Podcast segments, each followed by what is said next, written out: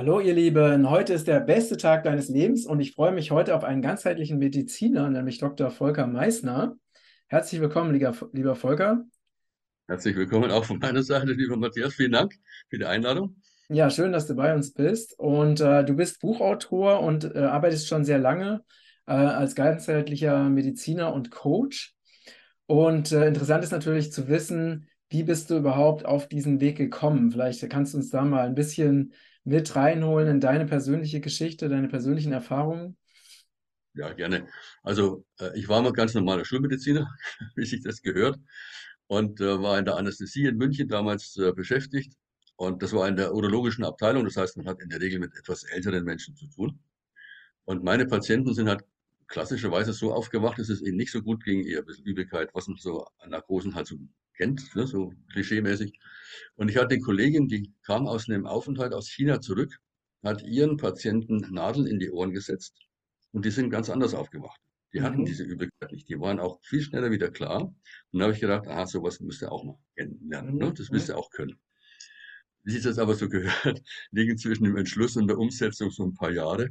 Aber ich habe dann irgendwann die Akupunkturausbildung begonnen und bin seit 1987, glaube ich, Akupunktur Mhm. also schon lange, habe auch viele Jahre Akupunktur gelehrt, weil es mich so gepackt hat, weil ich gesagt habe, das ist wirklich etwas zum, auch zum Weitergeben und habe es auch immer noch. Nur nahtlich jetzt nicht mehr 100.000 Nadeln im Jahr, sondern vielleicht noch 7.000 oder 8.000. Mhm. Ja, aber weil es nicht mehr so mein Schwerpunkt ist.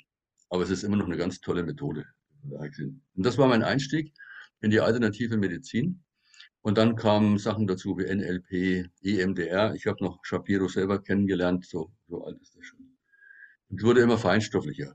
EFT, TFT, name it. Was immer es an Möglichkeiten gab, die habe ich alle aufgesogen und habe dann für mich so die Essenzen aus diesen verschiedenen Modalitäten genommen und habe mein eigenes draus gemacht. Ich nenne das Solarmedizin. Ist also so ein bisschen die Essenzen aus vielen Sachen zusammengetan und meine eigenen Erfahrungen damit rein. Und ich stelle einfach fest, dass ich immer mehr ins Coaching komme als ins Behandeln Mhm. weil die Mhm. meisten Menschen gut behandelt sind, aber den Weg in die Heilung nicht finden. Ja, Genau, weil also es ist ja letztendlich, äh, wie siehst du das, ne? Also es gibt ja viele Therapeuten, die sagen, dass ein Symptom ja immer Ausdruck einer bestimmten Ursache oder die Folge einer bestimmten Ursache ist. Und ähm, dass erst dann, wenn die Menschen anfangen, ihr Leben zu verändern oder die Ursache wirklich beseitigt wird, dass dann eben auch das Symptom gehen darf. Äh, wie ist, wie ist da deine Sichtweise? auf jeden Fall, also der, der Grundsatz, den würde ich sofort unterschreiben.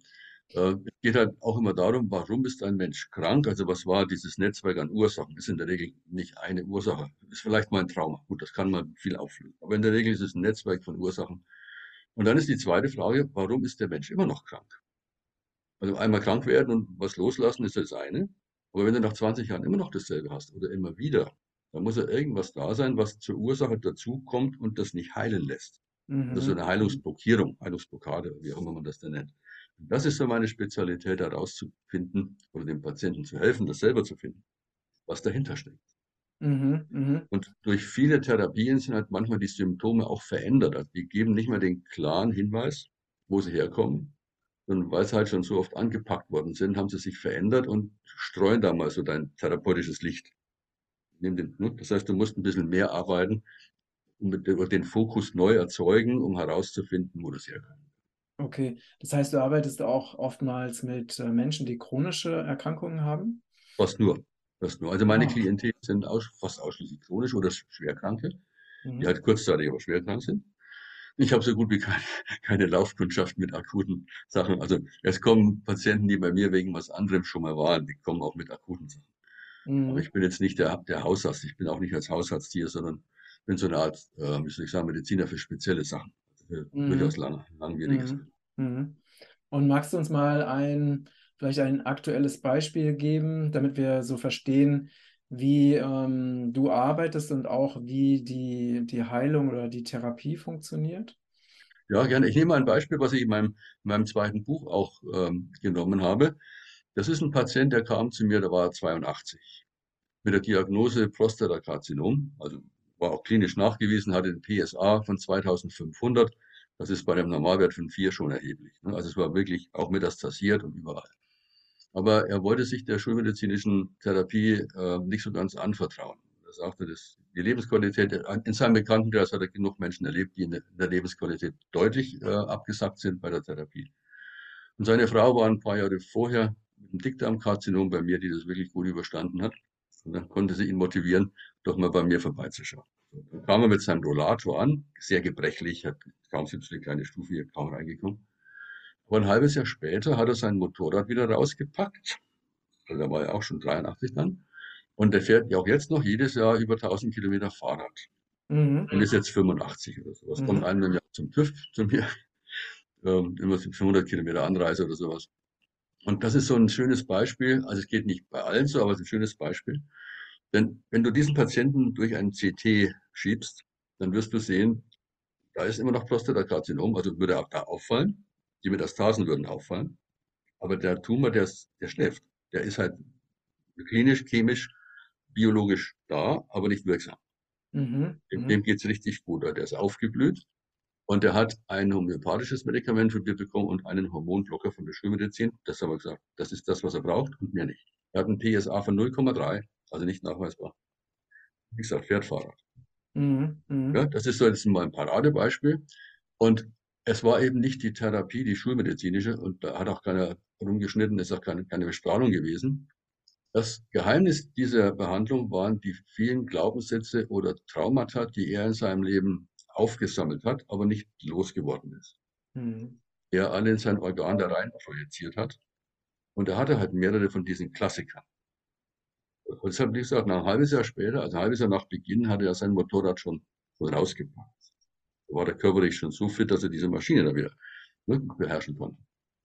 Ah ja, weil die, es ist ja auch, also ein Motorrad ist ja richtig schwer, ne? Ja, eben. Eben. Mhm. Das hat er sich dann wieder zugetraut und jetzt er fährt immer noch ich weiß nicht, ob er noch Motorrad fährt, aber Fahrrad fährt er auf jeden Fall. Ja, okay. Und äh, was für Glaubenssätze waren das? Ähm, er ist mal entlassen worden und wusste nicht so genau warum.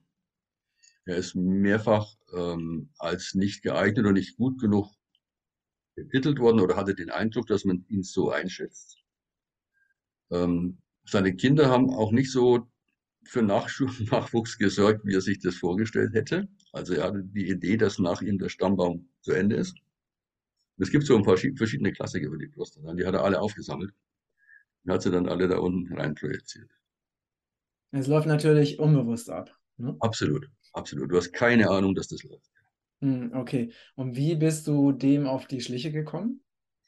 Ähm, das sind so meine, meine Untersuchungstechnik. Ich habe so eine spezielle Art der kinesiologischen Untersuchung. Ich prüfe jeden Glaubenssatz, von dem ich glaube, dass er dahinter stecken könnte, teste ich ab. Das ist am Anfang so eine Art Rasterfahndung, mhm. wo man einfach mal ein bisschen eingrenzt. Und dann geht man ins Spezifische, wo der Patient dann sagt, ah, da spüre ich besonders was, wo, der, wo er reagiert und sagt, oh, da habe ich jetzt aber stark reagiert, das hätte ich nicht für möglich gehalten. Hm? Und da kann man sich da so ein bisschen fühlen lassen. Das heißt, äh, du sprichst den bestimmte Glaubenssätze, die du vermutest, die sprichst du aus und, und testest dann, ob eine Reaktion stattfindet? Ich spreche sie vor, der Patient wiederholt sie, also er mhm. spricht sie selber aus und während er sie ausspricht, teste ich so eine Ganzkörperspannung. Also der fällt entweder um oder kommt in Schwanken oder nicht. Ah, okay, das heißt also wahrscheinlich, wenn, ähm, was ist der Fall, wenn jetzt äh, keine Resonanz da ist? Also bleibt da stehen, passiert überhaupt nichts. Mhm, da mhm. steht, ne, da, da lehnst dich gegen eine Wand. Und je mehr es ihn bewegt, also noch nicht mal so ja, nein, aber je mehr es ihn bewegt, was er sagt, desto schwächer wird er. Ah, okay, okay. Und so kannst du halt feststellen, ob das eben ein Satz ist, der sich im System befindet oder nicht. Ja, und der Patient kriegt es mit, weil mhm. er halt weg, weggeht. Und wenn das dann aufgelöst ist, bleibt er bei dem gleichen Satz einfach stehen. Mhm. Das heißt, das hat dann keine Wirkung mehr. Und dann mhm. weiß er genau, hoppla, das geht ja weg. Das heißt, er hat schon mal gleich die Zuversicht, das Zielfoto habe ich erlebt. Also ich bin stehen geblieben und dann sage ich immer, es geht nicht darum, ob das dann weggeht, sondern nur, wann das weg ist. Denn das Ob hat er ja gerade erlebt oder ausgeschlossen. Geht nicht ums Ob, das wird sein. Und manche Sachen dauern halt zwei Wochen, manche dauern ein halbes Jahr, das weiß man vorher nicht. Ach so, dann braucht es dann mehrere Behandlungen, oder? Naja, er muss zumindest länger an sich arbeiten. Also die, die Arbeit macht der Patient. Er muss an diesen, die, als ähm, Heilungsimpulse formulierten Affirmationen, mit denen muss er halt arbeiten. Mhm. Und wenn dann zwischendurch so zwei Wochen oder vier Wochen später mal nachgetestet wird, wird man sehen, was ist weg und was halt noch nicht. Mhm, Das heißt, äh, du nimmst dann äh, positive Affirmationen, die die alten Glaubenssätze neutralisieren sollen. Ja, also ich zum Beispiel, auch wenn ich immer noch Angst habe, dass ich nicht gut genug bin, Mhm. liebe und achte ich mich genauso, wie ich bin und ich leiste mir die Freiheit, dieses Programm einfach zu beenden. Mhm. Ah, ja, Also okay. man nimmt das Alte, dreht es um, auch wenn Mhm. ich liebe mich und ich höre auf damit. Mhm. Ja, das ist dieser, dieser Dreisatz. Ja, ja. Ja, Ja, manche genau. Sachen, wie zum Beispiel ein, ein verlorener Zwilling, der ist manchmal sehr, sehr heftig in der Reaktion, aber ist in der Regel sehr schnell weg. Also nach 10, 12, 14 Tagen ist so ein Thema weg. mhm. Genau, und wenn das Thema weg ist, dann ist einfach die Ladung raus. Ne? Das, das kennen wir auch aus eigener Erfahrung, wenn wir jetzt irgendein bestimmtes Thema hatten und uns begegnet das Thema im Außen und wir haben eine starke Reaktion. Also zum Beispiel, ne, wenn uns jemand ähm, zu verstehen gibt, dass er uns äh, nicht mag oder doof findet, ne, dann kann es sein, dass wenn wir da ein Thema mit haben, dass wir dann uns ganz verletzt fühlen, weil wir Ähnliches früher erlebt haben. Aber wenn wir das in uns geheilt haben, dann kann uns jemand ja gerne doof finden, aber oder uns das auch sagen, aber es passiert halt innerlich einfach nichts mehr. Ne? Ja, wir, das ist sein Problem, nicht meins. Genau. Genau, genau. Und das ist dann der Fall, wenn so ein, so ein, äh, ja, so ein Glaubenssatz aus dem System äh, entlassen wurde. Ja, genau. Mhm. Und wenn du halt mehrere hast, bilden die halt auch so eine Art Netzwerk. Und da ist es eben schwierig, eine, eine eins zu eins Reaktion zu sehen, welches Symptom hängt denn da an welchem Glaubenssatz dran. Das ist dann in Mhm. der Regel, also sowohl von, von vorn, von, von der Glaubenssatzseite her ein Netzwerk, als auch von der Symptomseite her ein Netzwerk. So, so Mhm. eine End-zu-End-Verbindung, datenbankmäßig, würde ich sagen, End-zu-End. Das ist, aber es geht auch nicht darum, dass ich genau weiß, welcher Glaubenssatz welches Symptom da verursacht. Das ist mir im Prinzip egal. Ich will haben, dass zum Schluss alles weg ist. Mhm. Mhm. Und, und welche, welche Kombination dazu beigetragen hat, letztlich ist auch egal. Es geht wirklich darum, das aufzudröseln. Es geht darum, dass es weg ist. Und ist es so, dass bestimmte Glaubenssätze äh, mit bestimmten Teilen des Körpers in Verbindung stehen? Ja, ja, es gibt, es gibt sicherlich Hauptbeziehungen zum Prostata zum Beispiel. Also männlicher Selbstwert, der hat schon Prostata auf jeden Fall Relation. Das, was, was bei der Frau Richtung Uterus projiziert würde, das projiziert der Mann gerne in seine Prostata. Mhm. Mhm. Also selbst, Selbstwert geben. Den Mann nicht mehr stehen können. Ja, wenn du sozusagen deiner Männlichkeit äh, abgeknipst worden bist in unterschiedlichen Sachen auch. Ich habe, habe ich vorhin schon mal erzählt, ich war lange bei der Bundeswehr und habe natürlich auch viele äh, Patienten aus der Bundeswehr gehabt. Und wenn da so ein, ein mit mehreren Sternen versehener Führer ne, äh, nach, pensioniert wird und nach Hause kommt und nichts mehr zum Führen hat, die Frau zu ihm sagt, du, ich habe das jetzt 30 Jahre ohne dich gemacht. Ja, husch, geht dann eine Zeitung lesen. Das ist dann schon mal ein bisschen ein Knick mit so einer Männlichkeitskarriere. Und das Mhm. kann auch schon mal in der Prostata enden. Also das haben Ach wir schon öfter so. erlebt. Ah, interessant. Okay, das heißt also, die Prostata, Prostata ist speziell verbunden mit männlichen Themen. Die, die männlichen Themen projizieren darunter, ja. Mhm. Okay. Und das ist äh, die, die, die Hauptmethode, mit der du arbeitest, oder? Das ist so das, was ich habe. Ich kann auch Energie für andere Sachen noch messen, aber das ist die Methode, die sich für mich jetzt so herauskristallisiert hat, weil ich halt den Patienten mit einbeziehe in der, Auf, in der Auflösung, auch in der, in der Entdeckung schon, weil er einfach mitmacht und nicht nur gesagt bekommt, da ist was, sondern das wirklich spürt und es auch nicht nur, nicht nur qualitativ, da ist was oder nicht, sondern quantitativ, da ist was Heftiges. Und das ist heftiger als das andere. Mm, Das heißt also, du bringst eine, eine Bewusstheit in die Themen äh, des, des, des Patienten, ne? Weil die meisten haben ja, wissen ja nicht genau, warum sie krank sind oder sehen die Zusammenhänge nicht und du ähm, hilfst ihnen dabei, also diese Zusammenhänge oder diese Verbindung zu erkennen, oder? Richtig. Sofort die Schuld rauszunehmen. Also gar nicht erst anzufangen, jemanden zu beschuldigen, auch wenn er rauskäme als, als Täter. Ne? Dass man sagt, das hat mit Schuld nichts zu tun. Das ist jetzt einfach da und bietet sich an, einfach gelöst zu werden. Wir wollen gar nicht wissen, ob da jemand schuld ist. Es hat eine Ursache gegeben, es hat eine Wirkung gegeben und das war's dann. Okay. Man kann mit Vergebensritualen natürlich arbeiten. Ich sage, ich vergebe dem von ganzem Herzen und entlasse ihnen aller Liebe aus meinem Leben. Aber sofort wirklich alles weglassen. Nicht Mhm. nachtrauern. Mhm.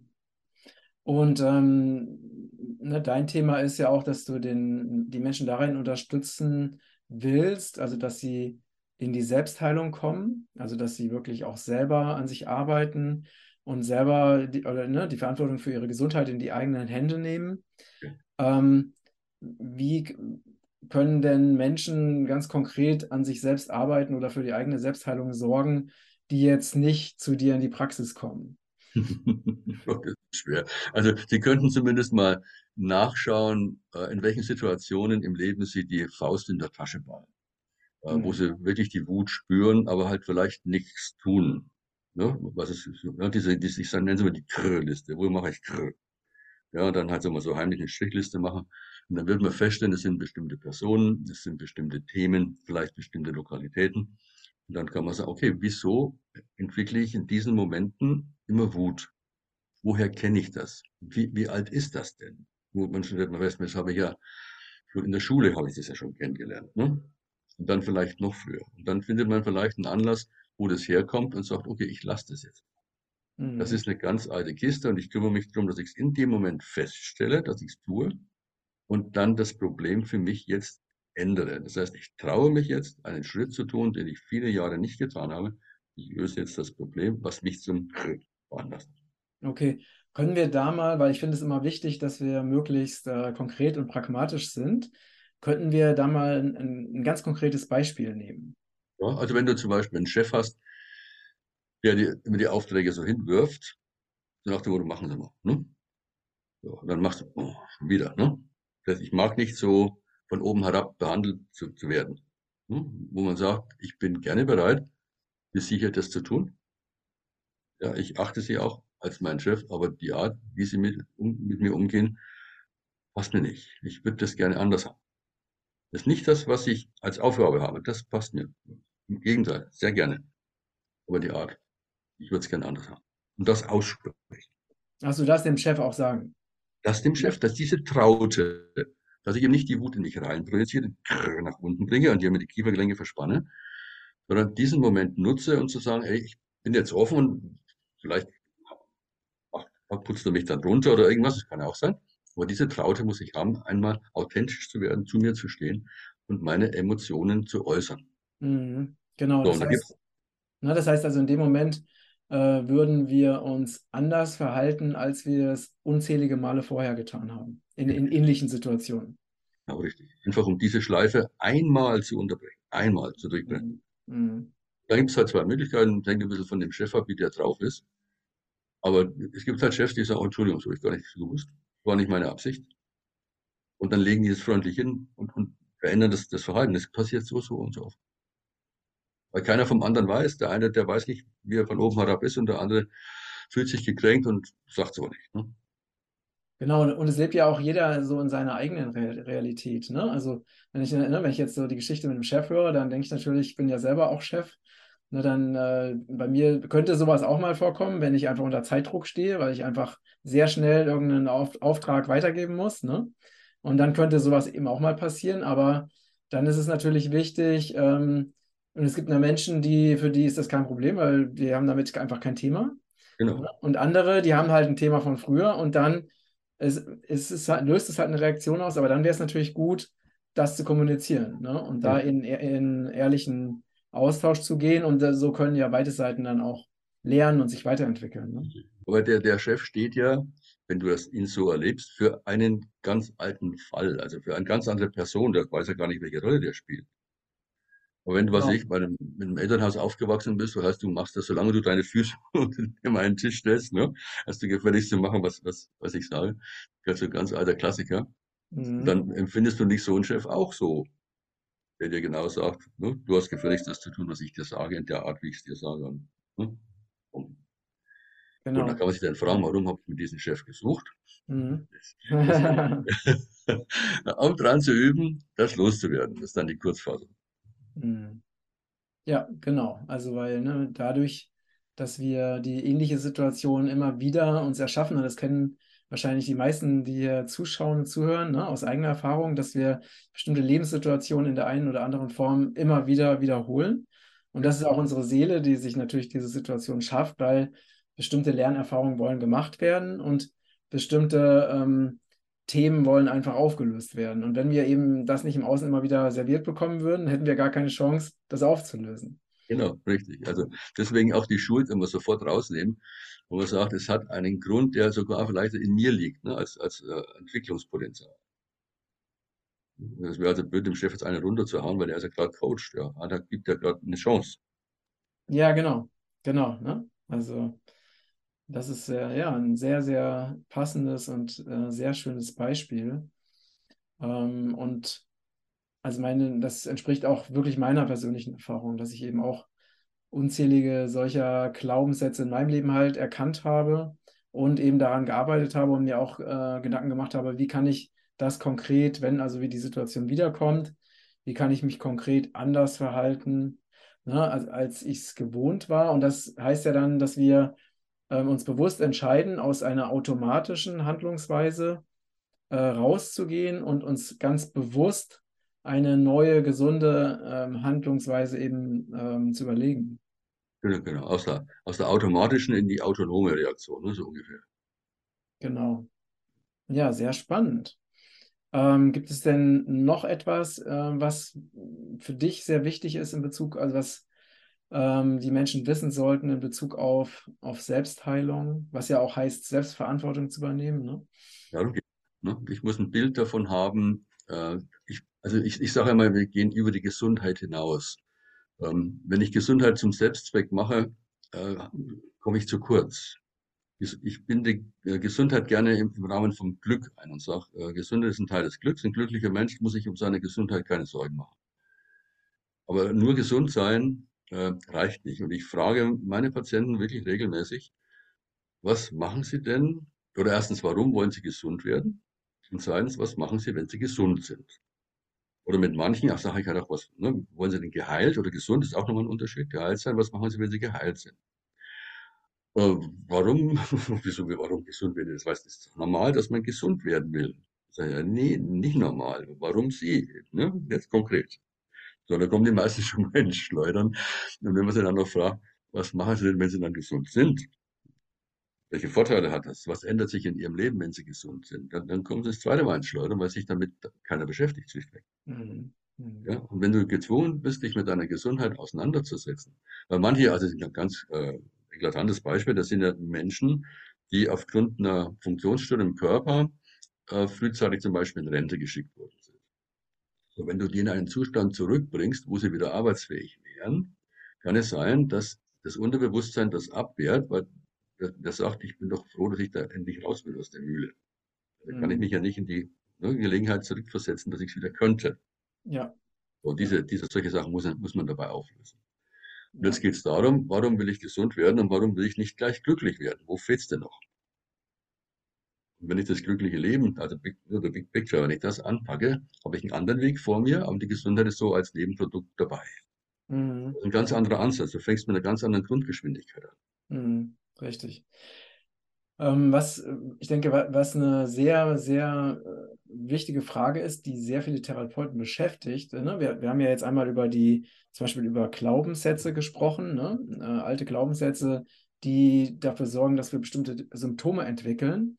Wie ist es denn jetzt zum Beispiel, wenn wir, wir haben ja nicht nur die Thematik Glaubenssätze, sondern wir haben ja auch eine Thematik von ähm, Vergiftung durch, durch Umweltverschmutzung, ne? Schwermetalle, ähm, Glyphosat, äh, ne? also ganz viele ne? sehr schädliche Substanzen, die äh, und so weiter, ne? also Sachen, die auf uns einprasseln und die natürlich auch unsere Gesundheit bedrohen.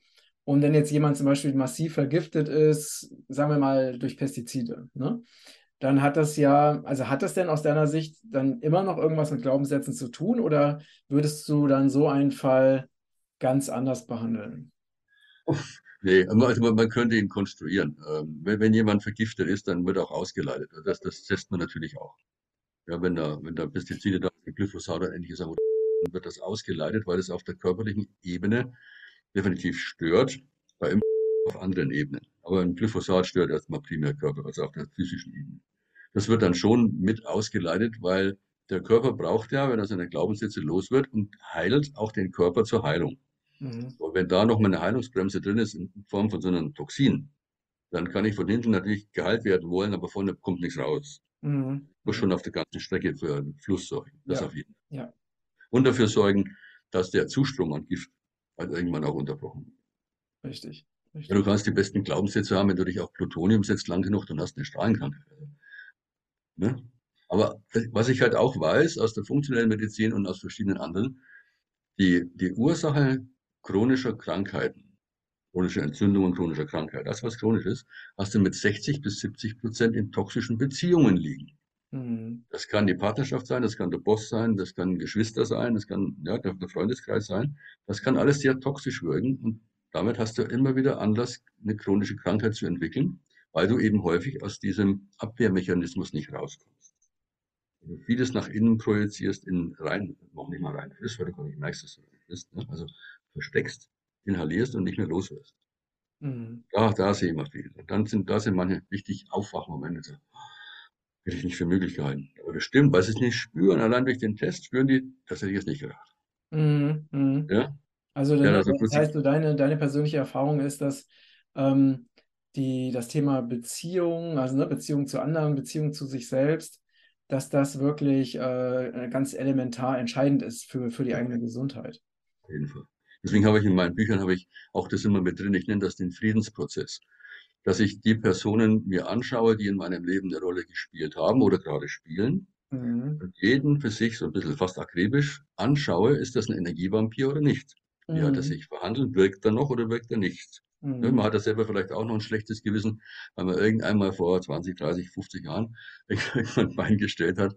Auch das wirkt noch nach. Also man ist nicht nur auf der, auf der Opferseite, sondern man ist auch auf der Täterseite in diesen chronischen Sachen Mhm. verwickelt. Das mu- muss man sich halt trauen, mal anzuschauen, mal ganz offen und ehrlich und sagen, ich löse das jetzt. Ne, das, also es ist wirklich schön, den Menschen dabei zuzuschauen, wie sich diese Energievampire loswerden und dann immer le gefühlt leichter werden und immer mehr in den Fluss, ins Schweben reinkommen. Mhm. Die für die anderen sich unheimlich verändern, unheimlich gelassen, zugewandt werden. Ja, und halt viele Leute ändern damit ihren Freundeskreis auch. Mhm. Ja, Da brechen interessant. Sachen weg und andere Sachen, andere Leute kommen dazu. Das ist wirklich, wirklich schön. Mhm.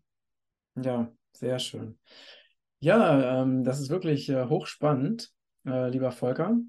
Äh, danke, dass du diese, diese Einsichten mit uns geteilt hast. Wir ne, verlinken Informationen zu dir und zu deinem Buch, verlinken wir auf jeden Fall unter diesem Beitrag, äh, da, ne, damit alle, die sich dafür interessieren, auch weiter sich damit beschäftigen können, beziehungsweise forschen können. Und ja, möchtest du zum Abschluss unseres Gesprächs unseren Zuschauern und Zuhörern noch was mitgeben? Ja, es ist nicht gefährlich, die Verantwortung für die Gesundheit selber zu übernehmen. Äh, Es ist nur hilfreich und nicht gefährlich. Also jeder darf das gerne versuchen. Super, perfekt. Alles klar. Also ich danke dir. Ähm, ja, ihr Lieben, danke fürs Zuschauen, äh, danke fürs Teilen, wenn euch dieser Beitrag gefallen hat und vergesst nicht, äh, den YouTube-Kanal zu abonnieren, damit ihr in Zukunft keine neuen wichtigen Videos mehr verpasst. Alles, alles Liebe. Danke, lieber Volker. Bis bald. Ja, Matthias. Tschüss. Hallo, ihr Lieben. Ich bin der Gründer von Regenbogenkreis. Und wenn du unsere besonderen und wertvollen Premium-Produkte kennenlernen willst, dann habe ich unten den Rabattcode YouTube11 für dich. Und damit bekommst du bei deinem Einkauf 11% Rabatt auf unsere wertvollen Produkte. Und das Besondere ist, mit jedem Kauf unserer Produkte schützt du Regenwald in Südamerika. Alles Liebe, dein Matthias.